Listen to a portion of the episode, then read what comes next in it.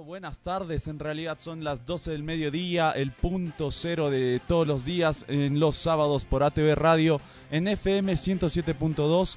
También nos pueden escuchar vía web alrededor del país. Eh, si es que ustedes, ustedes tienen familiares, pueden recomendar seguir la página web en www.laresistencia.info barra radio. Así también Segovia, que nos acompaña en las transmisiones de eh, lo que es eh, la resistencia por Facebook, que es en ATV Radio, en el Facebook de ATV Radio y eh, también nos pueden seguir en la página de Facebook de La Resistencia Radio. Soy su anfitrión, los acompaña Nicolás Melendres, también parte de este equipo de La Resistencia. José y Beto en estos momentos se encuentran en Chile haciendo cobertura de lo que son los 30 años de dictadura de Pinochet y bueno, también ahí eh, charlando con todos los eh, compañeros del Frente Amplio de ese país y bueno, también fueron a aprovechar el concierto de lo que es eh, la banda Escape, lo que estamos escuchando de es la banda sonora del programa de la Resistencia Radio. En unos segundos más también nos va a acompañar Eduardo Longhoff que se suma a la mesa y Janel Echazú para hablar de los diferentes temas que nos tocan hoy en día. Pero para antes de pasar justamente a lo que es eh, la editorial de todos los días, eh, quiero pasar a presentar eh, lo que es el tema del día. Y este es el tema del día. La resistencia radio. Bien, como, como habíamos mencionado, eh, tenemos muchos temas que tocar en una coyuntura política eh, tan, tan ajetreada, entre ellas eh, temas como el fallo de la Haya, la inauguración de la planta de potasio y bueno, el progreso de lo que es el litio boliviano en el Salar de Uyuni que va a ocurrir el día de mañana y bueno, la, la, última gran noticia eh, que salió hace unos minutos atrás, que es la postulación de la candidatura del ex presidente eh, Carlos Mesa, que también hablaremos sobre el tema. Quiero dar la bienvenida a mi compañera eh, Yanela Chazú, que se suma a la mesa de la Resistencia Radio. ¿Cómo estás, Yanela? bueno, buenos, buenas tardes, Nicolás. Buenas tardes a toda la gente que nos está escuchando. Y bueno, todos los temas que vamos a debatir son muy interesantes, ¿no? Así es, así es. Eh, bueno, solo mencionar eh, en primer lugar que eh, evidentemente lo que fue el fallo de la, de la Haya ha sido un tema que nos ha afectado. Obviamente va a ser un tema que va a afectar, no, no solamente afecta a, a, la imagen de la diplomacia que se ha venido manejando en los últimos años, sino también afecta en eh, lo que son las, a las elecciones del año 2019. Eh, lo manifestó también el, embajador de Bolivia ante Naciones Unidas, que él temía que el tema del fallo de la Haya sea usado como eh, una, em, una, un discurso de desgaste que podría afectar la imagen del gobierno, evidentemente, y obviamente que también sería un discurso funcional a las oligarquías chilenas, algo que también lo pronunció el presidente Sebastián Piñera eh, junto bueno, a las autoridades del gobierno de Chile que pedían que se cambie de presidente para negociar. Eh, algo que no se puede negar es que la política exterior que se ha venido ejecutando con el, con el gobierno ha sido una política exterior que ha hecho, eh, ha, que, ha creado un malestar dentro de la clase política chilena porque también logró cautivar a, eh, a partidos políticos y a, amplios sectores de la sociedad chilena. Eh, sin duda con este fallo salieron encuestas donde también el, presidente Sebastián Piñera habría aumentado lo que es eh, su imagen. Sin embargo, el, el expresidente Eduardo Rodríguez Belcé igual pronunció que existen otras vías como es la interpelación o interpretación del fallo. Eh, otros eh, diplomáticos, otros, jurísticas, otros juristas también mencionan el hecho de que eh, la, la, vía que hay que tomar por ahora en el corto plazo es la vía diplomática, eh, más allá de volver a repetir o tratar de aplicar lo que es una vía jurídica. Mm, bueno, algo importante que, que considero que hay que hablar de la ya si bien ha generado mucha decepción probablemente y frustración en la población, que teníamos altas expectativas. Eh, ha sido un paso importante porque nunca antes se había planteado de forma real y concreta el eh, empezar a negociar y tratar de, recuperar un acceso, una salida, una salida al mar. Por otra parte, eh, a mí me parece que es bien importante, mm, bueno, más que importante tal vez puede resultar un poco peligroso cierto eh, patriotismo que nos lleve a, mm, a tener mm, actitudes tal vez de rechazo o de desprecio o de xenofobia al pueblo chileno. Porque hay que enfatizar que el problema no es, no es el pueblo chileno, ¿no? Eh, Chile, Chile no ha sido el que nos ha quitado ese territorio, han sido las oligarquías chilenas. Y precisamente por eso yo creo que el, vínculo tiene que ser fraterno con el pueblo chileno, que también es víctima de... Mm, bueno, que también a, a quien también se le ha arrebatado eh, ese espacio, ¿no? Bueno, eso eh, estábamos hablando. Eh, quiero dar la bienvenida a Eduardo Longhoff, que también acaba de sumarse a la mesa. Edu, bienvenido. Buen día, buen día Nico, buen día Yane. Bueno, integrándome al debate, ya en pleno desarrollo. Ah, estoy de acuerdo con la Yane por, por, a medias sobre el patriotismo yo creo que hay que ser patriotas, pero no nacionalistas, que otro el extremo, que lleva al, al, chavinismo, que lleva a la xenofobia y todo eso, ¿no? Porque es, totalmente de acuerdo con que el pueblo chileno no es nuestro enemigo, son las oligarquías chilenas, incluso nuestras oligarquías fueron que al mar, ¿no? Y nuestras oligarquías fueron incompetentes y tiene que llegar a un presidente indígena por primera vez para demandar a Chile ante la Haya, ¿no?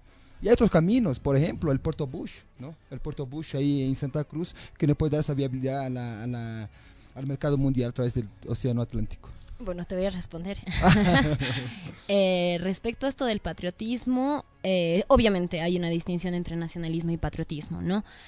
Pero yo creo que también puede resultar peligroso cierto patriotismo partiendo de que las fronteras, la limitación territorial no ha sido, eh, por decirlo de alguna manera, por y para el pueblo, digamos, ¿no? Ha sido también por intereses de una oligarquía que en su momento ha establecido cuál iba a ser nuestro país y dónde se delimitaba. Y también eh, han sido lógicas patrióticas las que han hecho que se defienda tal país. Ahora yo tal vez eh, creería más en un patriotismo, si se lo puede decir entre comillas, más latinoamericanista. Mm. ¿no? Porque, bueno, toda Latinoamérica está constituida por pueblos que han sufrido más o menos una historia similar. Y, también, obviamente, la distinción que hay que hacer dentro del patriotismo de las oligarquías y, el pueblo en general, ¿no? El pueblo trabajador. La patria grande, que la, la patria grande, por supuesto. Muy bien, también dentro de otros temas de coyuntura, este viernes se firmó la minuta de constitución de la Sociedad Mixta de los Yacimientos Delitos Bolivianos con la ASI System de Alemania, que explotarán los recursos del Salar de. Este 2021 se prevé que Bolivia empiece a tener réditos de sus exportaciones tanto de hidróxido de litio e hidróxido de magnesio. Eh, además de las baterías de litio. Durante los últimos años, meses, se criticó mucho al gobierno por su política de industrialización y nacionalización de lo que es el litio, que es prácticamente el recurso energético del futuro del mundo. Bolivia viene a ser uno de los eh, principales potenciales países detentores de lo que es este recurso natural. Salieron noticias tratando de eh, no desmentir, sino desvirtuar esta verdad en la cual Bolivia vendría a ser el principal país detentor de este recurso, suponiendo que Perú habría eh, descubierto estos recursos, lo cual eh, para certificar estos recursos se requieren mayores estudios, ¿no?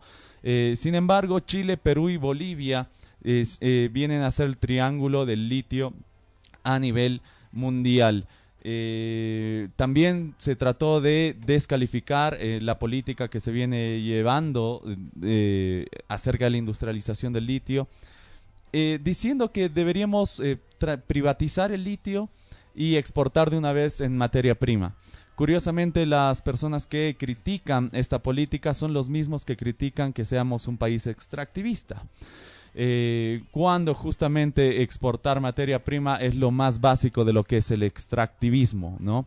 Eh, en la actualidad, eh, el Ministerio de Energías y los yacimientos de litios bolivianos se encuentran haciendo los estudios respectivos y llevando políticas conjuntas con tanto empresas y tecnologías extranjeras para desarrollar una industria nacional con miras no solamente al 2021, que ya se prevé con esta empresa alemana exportar baterías de litio y ciertos extractos de este mineral, sino con miras a de aquí a 50 a 100 eh, años, que es un mercado que va a ir en completa ascendencia. Eh, Eh, eh, eh, también se, van sumando ahí también Camilo Galde detrás de controles que se bambalina está. está detrás de bambalinas que también le invitamos que también se sume al debate. Por favor Cami. Pero bueno vamos bueno volvemos al tema del litio como estamos mencionando.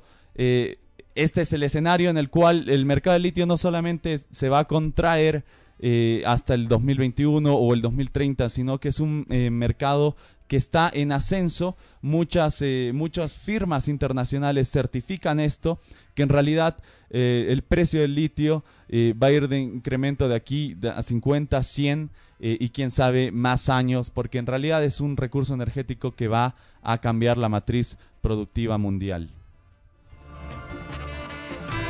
Y bueno, el último tema de la editorial que tenemos en todos los programas de la Resistencia Radio un tema polémico que amaneció, eh, bueno, no sé si amaneció, no sé si nos madrugó, porque fue muy producido, en realidad, sido un video muy a su estilo, que nos hizo recuerdo a los años del 2004, donde él tenía un programa en el canal Bolivia Televisión, en el 7, él tenía, eh, era, no sé si se llamaba Lo Presidente, pero trataba de conversar con el público, eh, también hacía anuncios, me acuerdo el año 2004 decía, me voy, pero después decía me quedo, pero después decía me voy, oh, pero ahora me quedo. Llamo un referéndum para ver si quieren que me quedo o me vaya. Eh, estamos hablando del expresidente Carlos Mesa, quien anunció eh, a las 11 en punto, curiosamente, muy producido el video en YouTube, eh, de que aceptaba la candidatura con el Frente Revolucionario de Izquierda, ¿no? Un partido político muy famoso en los años 80, 90, en las, en las épocas neoliberales, donde surge un nombre del motete Zamora, eh, un denominativo como el motetismo, que bueno, Eduardo ya nos va a explicar también de qué trata esto, este significado del motetismo, pero ¿Qué, qué, significa la postulación de Carlos Mesa para el escenario político? Se viene un escenario de un parlamento multipartidista. ¿Será candidato Samuel Doria Medina? ¿Será candidato Rubén Costas? ¿O se unirán en un solo frente? Eh, Carlos Mesa eh, dice que su candidatura es una necesidad para la época. Él siente que es su momento y él siente que es el país quien lo necesita. Em, bueno, hablando, retomando un poco a esto de Motete Zamora, en su momento fue, fue declarado traidor, ¿no? Por el Partido Comunista, porque él, eh, de, haber, de haber partido de ideas marxistas, de haber sido parte de, de los movimientos de izquierda más radicales, tal vez, acabó siendo, siendo parte del ADN y del MNR en los momentos más críticos, ¿no? No, no, estoy de, acuerdo, ¿no? Eh, fue un, gran oportunista, ¿no? Después de abandonar la lucha, incluso guerrillera, ¿no? Los 60, 70, haciendo una... Ese también ha cruzado ríos de sangre, ¿no? Ah, por encima de los cadáveres de sus camaradas que han muerto en las guerrillas, en los 60, del PCMN. Ah, eh, motetismo es sinónimo de oportunismo.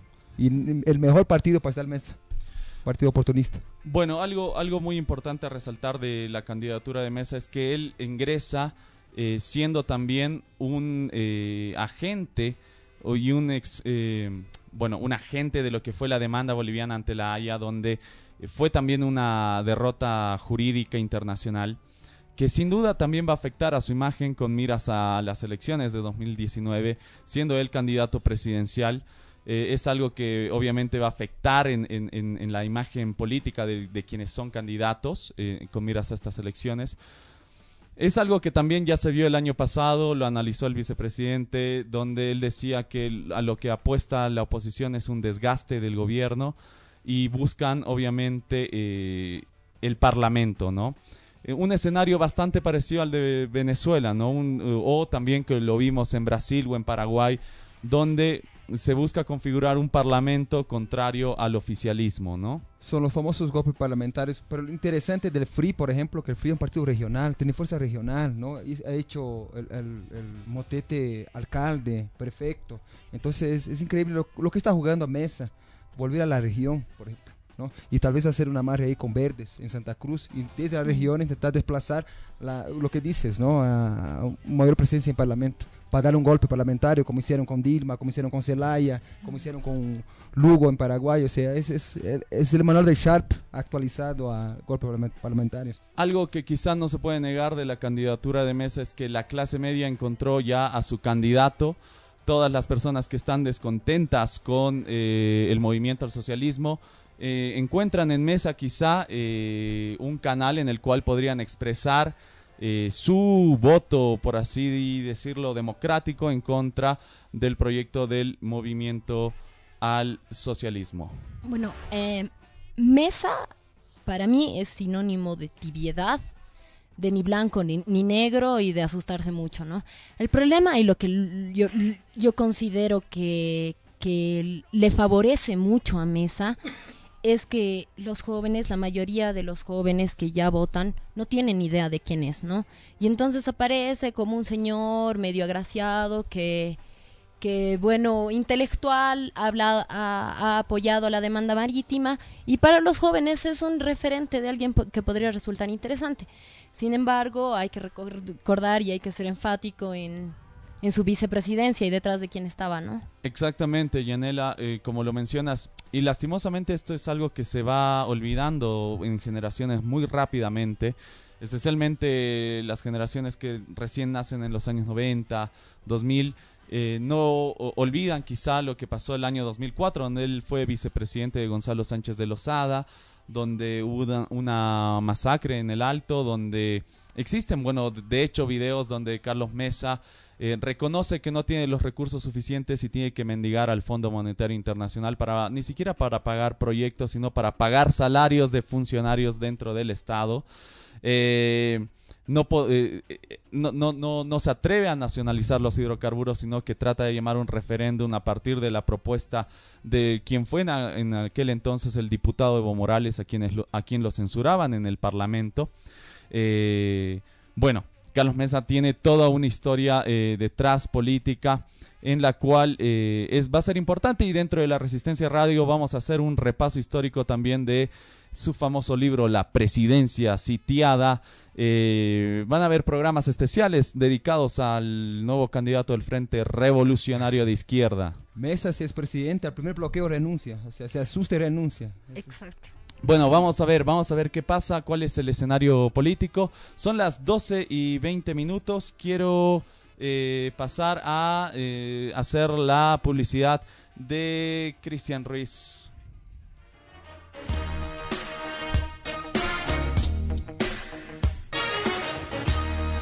Raúl Estilismo y Cristian Ruiz se encuentran en la avenida 6 de agosto, esquina de Gutiérrez, número 2300, edificio Jadiel Mezzanini 0, en el kilómetro 047 en la ciudad de La Paz, Bolivia. Esto se ubica en la zona de Sopocachi, muy cerca de la Plaza Baroa. Si tú quieres hacerte cortes, hacerte un tratamiento capilar, eh, estética, belleza, peinados, tienes alguna fiesta, algún matrimonio, alguna ocasión especial, puedes visitar a Cristian Ruiz y Cristian Ruiz y Raúl Estilismo, ubicados en la avenida 6 de agosto, esquina Rosendo Gutiérrez, número 2300 del edificio Jadiel, en el Mezzanini, Mezzanini 1.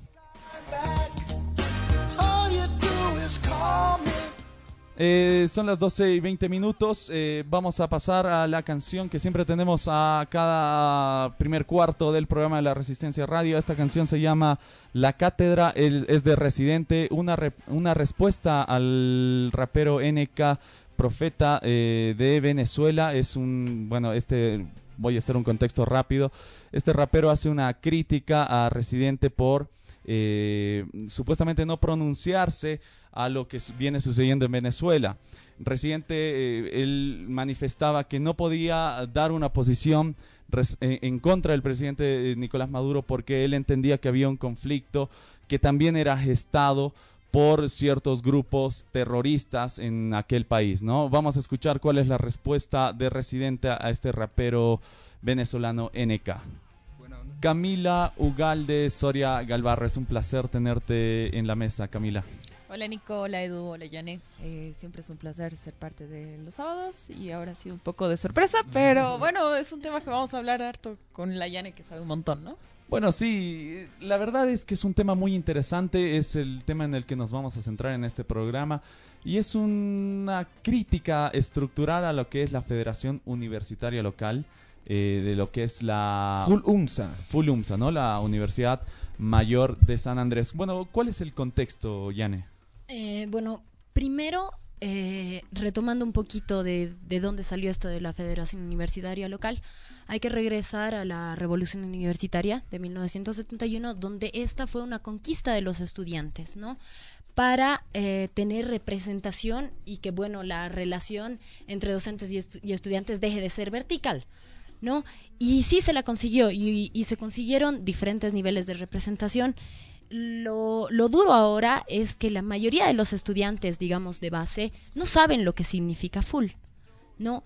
Y como no están enterados, realmente no están... Mm, realmente se vuelve un derecho ficticio porque no tienen una representación real. No saben a quién tienen que acudir y ni siquiera conocen sus derechos. Entonces, es, es problematizante porque se ha vuelto, bueno, como dije, un derecho ficticio. Eh, la FUL se ha, bueno, se ha copado de prebendalismo. Eh, los estudiantes que los estudiantes que entran a la FUL o que tratan de, de entrar a, de entrar a la FUL son estudiantes que bueno no ves no ves a tu lado en clases, son estudiantes que están en la, en la universidad hace 20 años y que realmente no te representan porque, bueno, ¿quién es estudiante? No es estudiante quien tiene matrícula, ¿no? Estudiante es quien, todos los días va a clases, estudiante es el que conoce los problemas que tiene el resto de los estudiantes, las injusticias que se pueden dar con, otro, eh, con los docentes y, bueno, todo, todo, todos los problemas que aquejan a, a, a los estudiantes día con día, ¿no? Así es. Eh, evidentemente la Federación Universitaria Local tiene que ser una instancia que trate de eh, representar, como dice Yane, los intereses de los estudiantes. Pero ¿qué pasa? Eh, ¿De qué manera abordan los estudiantes eh, una instancia estudiantil para encarar lo que vienen a ser las políticas universitarias? y en este contexto, ¿cuál debería ser ¿Cuál debería ser el, rol de la Federación Universitaria Local dentro de lo que son las políticas universitarias? Eh, es bien complicado, ¿no? Yo creo que un aspecto o el, primer aspecto que se debería considerar es que haya un vínculo más directo entre la representación estudiantil y los estudiantes. Eh, la universidad está sumamente despolitizada y la mayoría de los estudiantes no les interesa hacer política, no, eh, no les interesa hacer política porque la política está mal vista, ¿no? La política está siendo confundida por, con politiquería. Entonces, muchos, eh, de o sea, viendo esto de manera equivocada, prefieren simplemente mantenerse al margen. Yo creo que esa vinculación, ahora no me preguntes exactamente cómo, ya, pero yo creo que esa vinculación es importante y también que las asambleas vuelvan a tener eh, no sé, la importancia y, la, no sé, y la legitimidad, claro, que en algún momento tenían. Cami. Cami, ¿qué, puedes aportar en respecto a, al, rol de la full? Tu punto de vista, Cami. Uy, a ver, bueno, pues, a ver, la full se supone que tiene que tener un... Un, poco más cerca del micrófono. Ah, perdón, ahí. pasa que la full se supone que tiene que tener un rol protagónico al momento de la representación de las necesidades estudiantiles, pero no solamente desde, em, yo qué sé, pasaje universitario o todas estas facilidades con los docentes o que se construya la casa del estudiante, sino más bien tiene que ser el punto donde se articule el posicionamiento eh, tan creativo que puede tener el, estudiante promedio universitario con respecto a cómo se está llevando a cabo la educación, la investigación en la universidad, pero además cómo esto está logrando articular con eh, lo que significa el proyecto de país. ¿No? Entonces ya lo habíamos hablado varias veces nosotras en, en, nuestra facultad eh, sobre cómo podemos lograr que, que, los estudiantes eh, se cuestionen y se sientan y canalicen a través de sus representantes estos cuestionamientos y eh, además estas propuestas, ¿no? Que, que generalmente la propuesta que se ve en academia y demás viene de docentes anquilosados y que necesitan, ¿no? una nueva postura interesante. Cami, Cami dio el pie a lo que vamos a tocar el siguiente bloque, el rol de la FUL y la política nacional. Son las 12 y 30 minutos. Vamos al primer corte del programa. Ahorita volvemos. La Resistencia Radio. Bueno, volvemos. Son las 12 y 34 minutos. Esto es la Resistencia Radio. Estamos hablando acerca del rol de la política universitaria. Edu, la universidad siempre tuvo un rol importante dentro de lo que son eh, procesos políticos eh, nacionales, revolucionarios en todo el mundo. Histórico, claro, en todo el mundo, históricamente, ¿no? Ah, la, la, resistencia, de resistencia a las dictaduras militares, empezaban las universidades, ¿no? Ahí cuando se da el golpe de, de, de Banzer, en la Gabriel, los primeros fusilados son en Santa Cruz, ¿no? Eh, incluso muere el papá de un gran camarada mío que es el Oscar Paz, que era del PCML, del magisterio, justo en la Gabriel Moreno. Pero la resistencia siempre se dio en la universidad, de siempre, ¿no? Resistencia, la resistencia al neoliberalismo también. Bueno, y ahora medio que la universidad está medio perdida. Claro, y precisamente la universidad tuvo ese rol, o bueno, los estudiantes de la universidad tuvieron ese rol protagónico, porque hay que recordar que la universidad es popular, eh, perdón, es pública y entre los principios que se establecieron en la universidad fue que sea de carácter popular, que sea democrática, que sea antiimperialista. Enfatizo en esto porque, bueno, nuestro rector ha andado en reuniones con la embajada, embajada gringa, ironía total. Pero, bueno, pero, y, y también se debe a que el, la composición de la universidad era, era de, de muchachos de la clase trabajadora, ¿no? Eh, ahora, por otra parte, es el rol de la universidad es fundamental porque es la que va a proveer al Estado de profesionales que, el día de mañana se hagan cargo de las labores importantes para construir un país, ¿no? Así es, así es. Eh, de hecho, justamente los últimos años que vivió Bolivia, los últimos 12 años, siempre tuvo conflicto, especialmente el gobierno con la Universidad Mayor de San Andrés, los recientes eh, conflictos que hubieron con la Universidad Pública del Alto por mayor presupuesto. Eh, ¿cómo, cómo, ¿Cómo debería encarar eh, la, nueva federación universitaria local, la política universitaria, los estudiantes, eh, este tipo de conflictos que se fueron presentando en los últimos años? Em, ¿Es a mí? ¿Al pueblo? A Camila, Yane.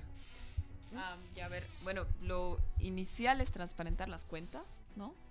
De una buena vez, porque la cantidad de plata que entra a la universidad y que ha entrado principalmente en el periodo 2014-2015 para investigación ha sido tremenda. Hay que analizar también las proporciones de mm, presupuesto que reciben las carreras versus las que reciben los centros de estudiantes. Yo parto de la idea de que la mejor forma para desmovilizar a los estudiantes y meterlos en la politiquería universitaria a la que estamos acostumbrados es mediante la gran cantidad de fondos que son llevados a, a los centros de estudiantes, ¿no? O sea, ¿cómo un centro va a tener dos, tres veces lo que es el presupuesto de una carrera entera? ¿No? O sea, tú agarras, desmovilizas, eh, burocratizas y listo, ya, ya no hay movimiento universitario, ¿no? Entonces, ese es un, tema principal. Por otro lado, hay que, eh, y, me llama la atención que el rector no se ocupe de la democracia universitaria realmente, ¿no?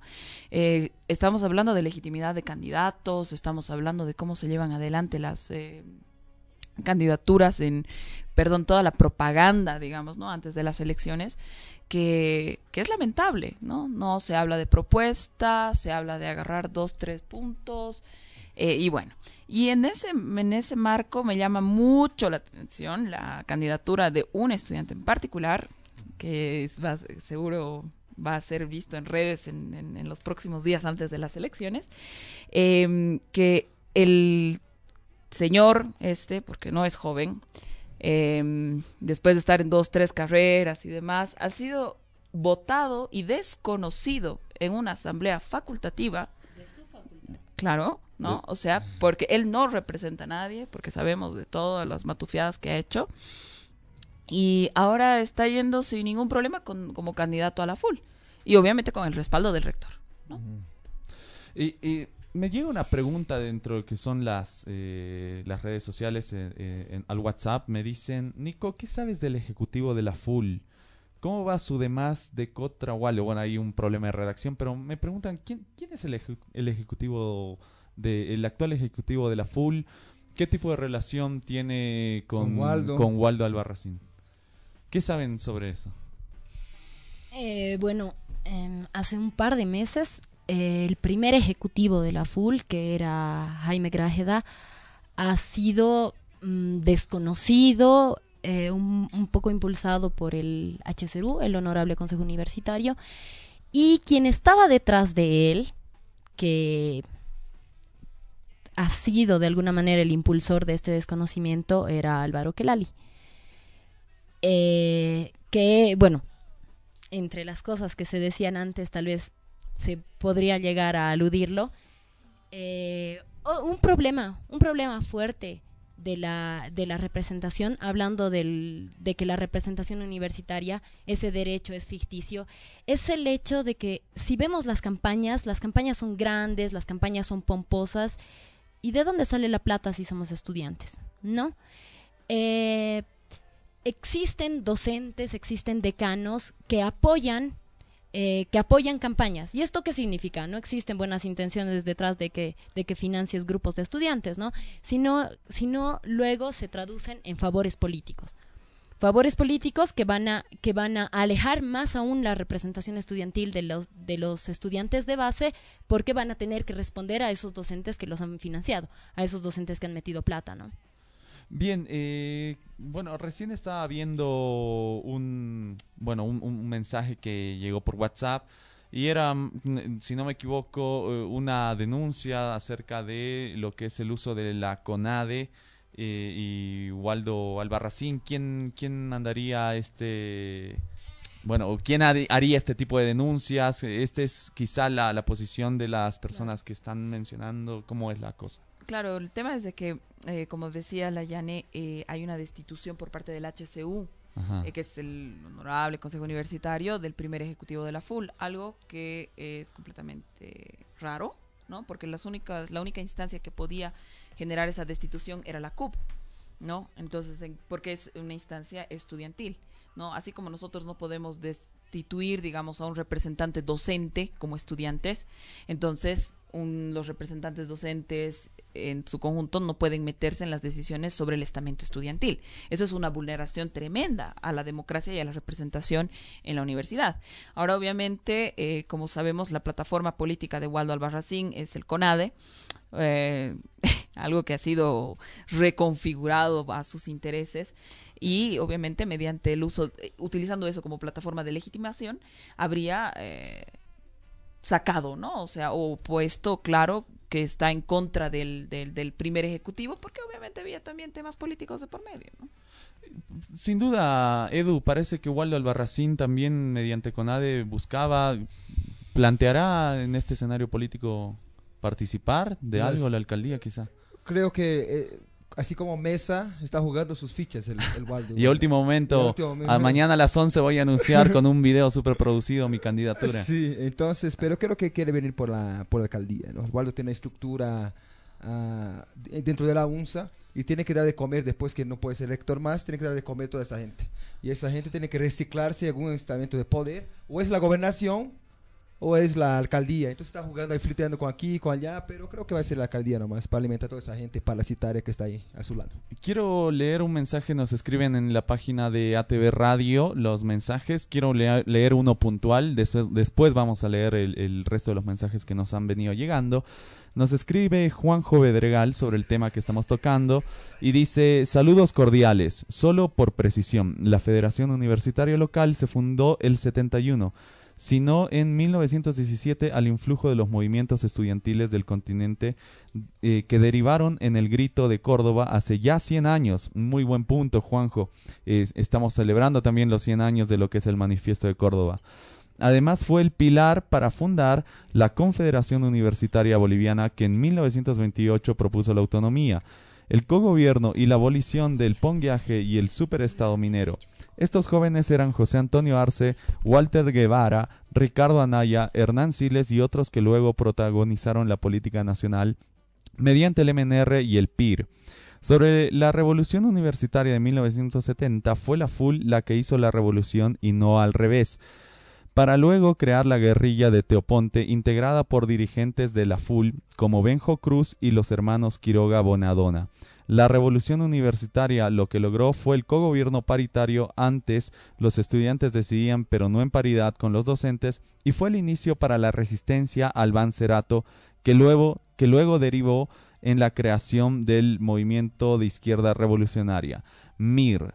Eh, chicas, eh, eh, también nos escribe Freddy Sarco, dice, habría que plantear reestructuración de la UNSA. Bueno, eso lo vamos a leer después. hizo una recapitulación histórica muy importante acerca del, rol de, la FUL en, la política nacional. ¿Qué pueden decir al respecto?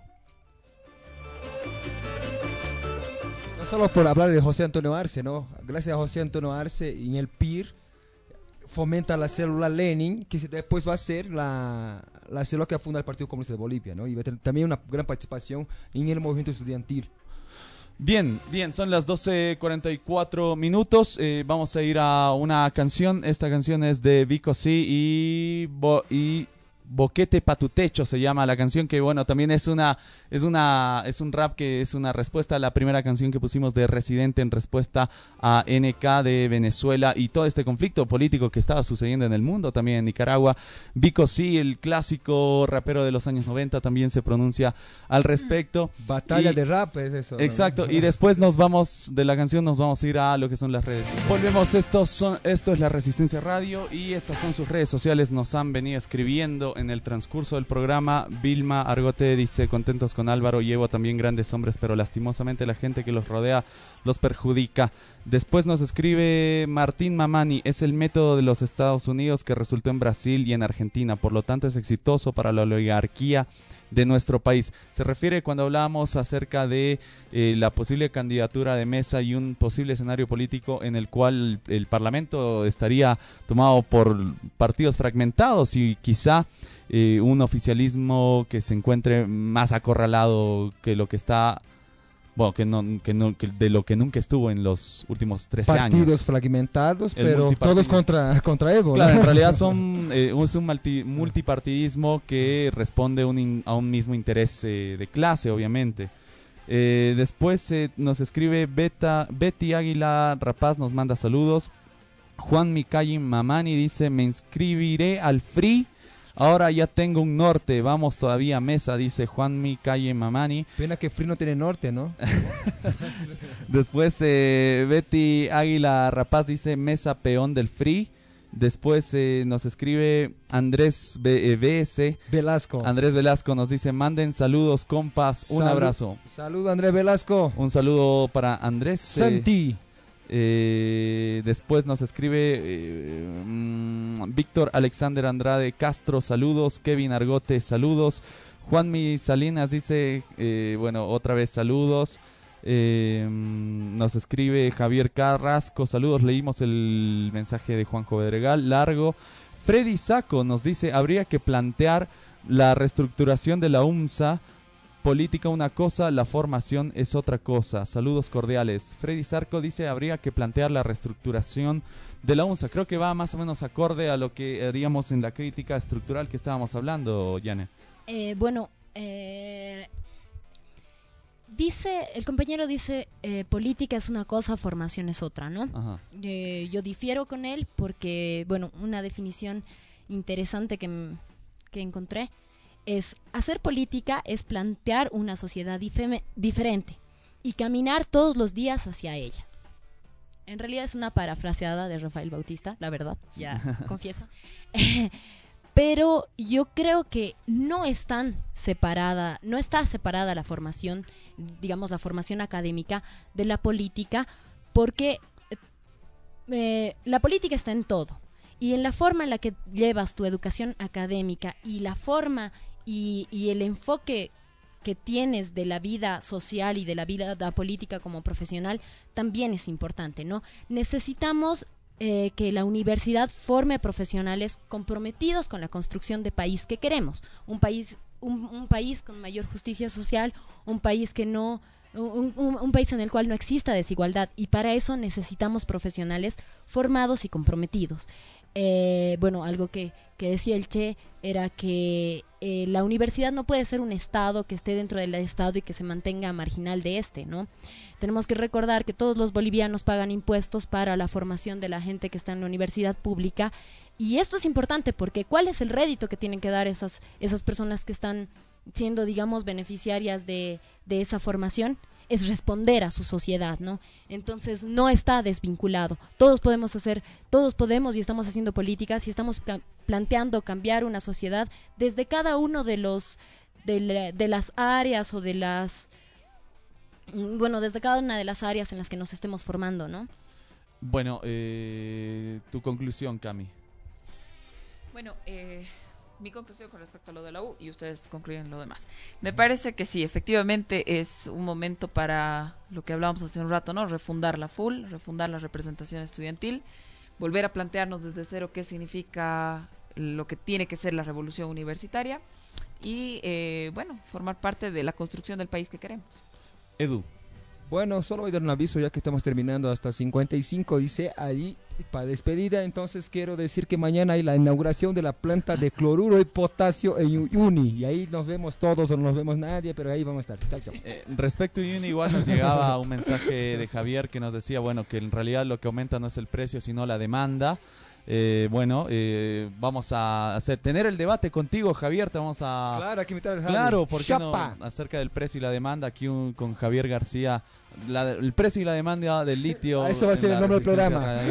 Vamos a debatirlo. Eh, nada, leer el mensajito, el último de Juanjo Bedregal. Dice, digamos, los de frente, la actual elección de la FUL es una tramoya montada por Waldo y Quelale. La Lumpen dirigencia salió a las camarillas para seguir usando y abusando el presupuesto universitario. Saludos y sigan adelante. Resistencia. Esto nos manda Juanjo Bedregal dentro de los mensajes. Rivera y Gonzalo, saludos. O, hay un nombre raro, dice. Eso escucho desde que tengo uso de memoria lo que dice la compañera socialismo puro y duro y ortodoxo también nos escriben. 12, Marx. 12 de 55 nos tenemos que ir. Esto fue La Resistencia Radio. Nos vemos el siguiente sábado a las 12 del mediodía. Chao. Chao, chao. Esto fue